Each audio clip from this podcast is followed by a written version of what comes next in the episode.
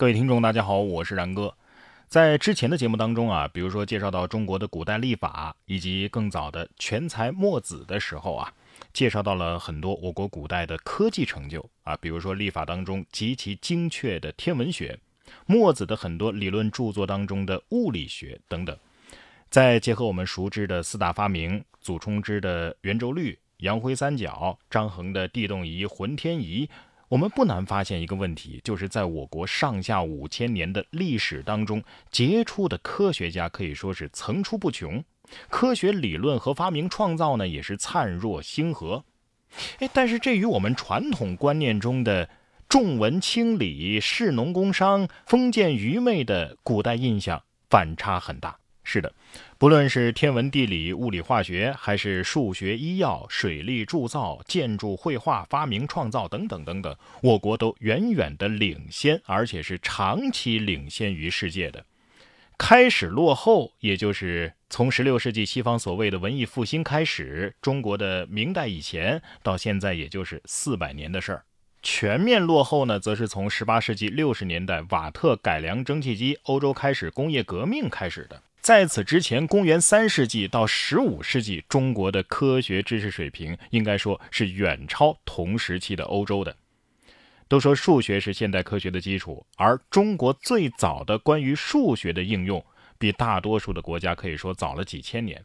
河图洛书就是有文字记载以来最早的数学理论。河图洛书就是两幅图啊，很多人看不懂，其实就是所有排列组合的基础。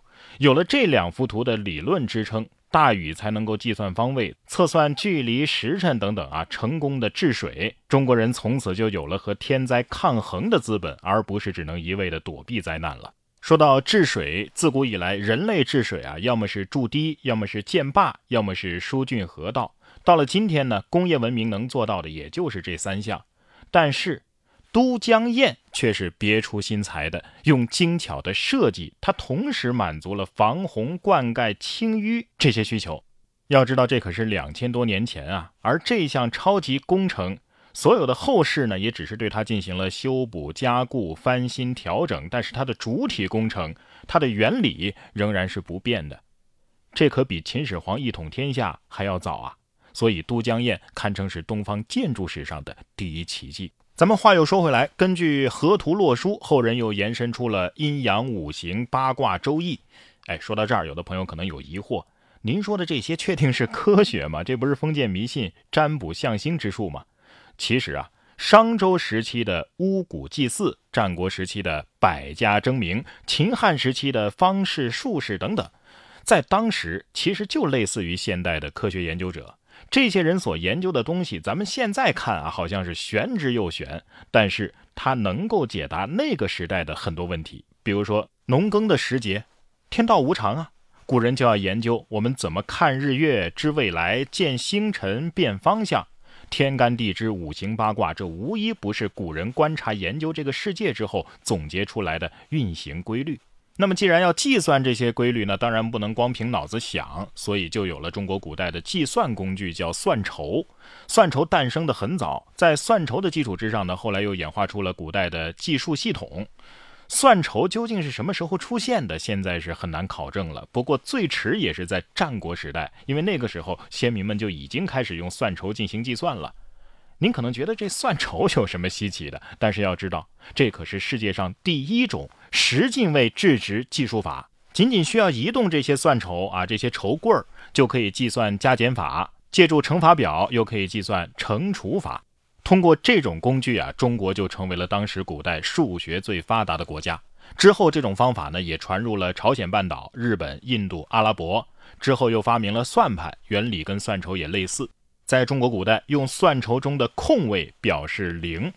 魏晋时的数学家刘辉啊，提出用红色的算筹表示正数，用黑色的算筹呢表示负数，或者呢是在数字后面加一根斜棍儿啊，表示是负数。同时还可以用一上一下的方式来表示分数。您是不是觉得这种分数的表示法跟现在差不多？因为现代的这个分数表示法呀，就是在九世纪的时候，由中亚的数学家花剌子模把刘辉的方法传入到了伊斯兰世界的。说到刘辉啊，他可是中国古代数学理论的奠基人之一。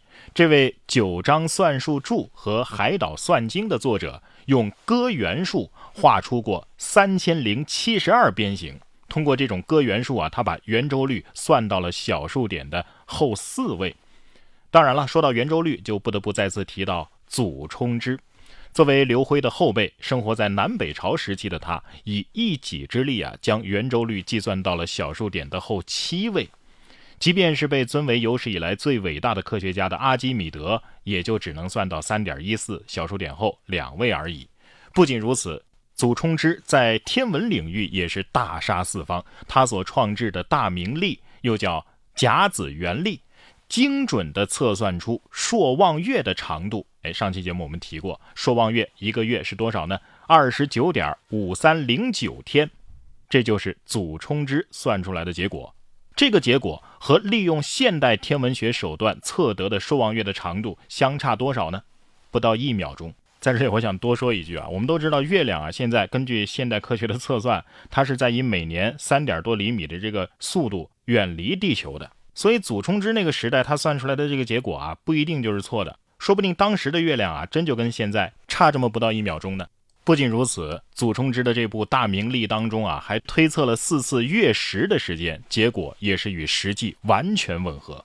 到了北宋时期，苏颂、韩公廉等人啊，发明制造了以镂刻水利驱动的，即天文观测、天文演示和报时系统为一体的。大型自动化天文仪器水运仪象台，它是世界上第一个使用了擒纵器的时钟，这可是领先欧洲钟表将近六百年，所以被认为是西方天文钟的祖先。它不但可以显示时间，还可以显示黄道轨迹。为了观测方便，它还设计了活动的屋顶，这也被认为是现代天文台活动圆顶的祖先。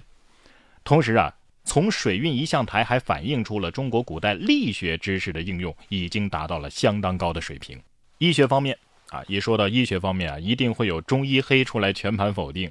但是不可否认的是，在新冠肆虐的当下，是中国率先研发出了可用的疫苗啊。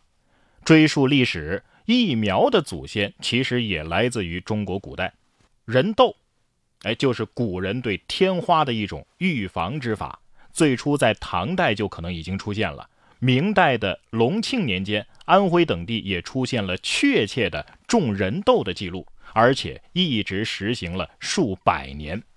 什么叫人痘呢？其实就是一种以毒攻毒的做法，利用得过天花的人身上取下来的这个实苗为人接种。但是由于这个石苗的毒性啊大小不一啊，有些人呢可能就通过接种得到了抗体，免疫于天花；但是也有一些人啊可能不幸被感染死去。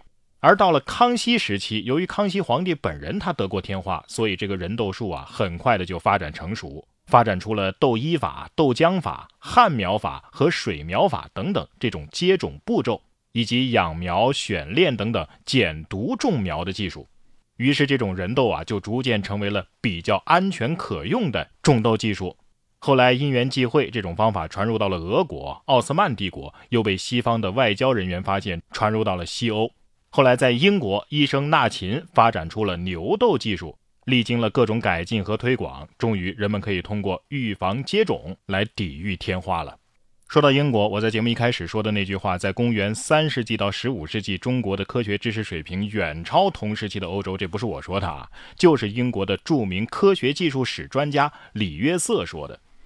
说到这儿啊，相信不少听众啊会跟我一样，自然而然地产生一个疑问，那就是既然啊中国古代科学如此的先进，成就也如此的璀璨，那为什么现代科学没有在中国发展起来呢？反倒是让西方抢先，一下子碾压了我们三百多年呢。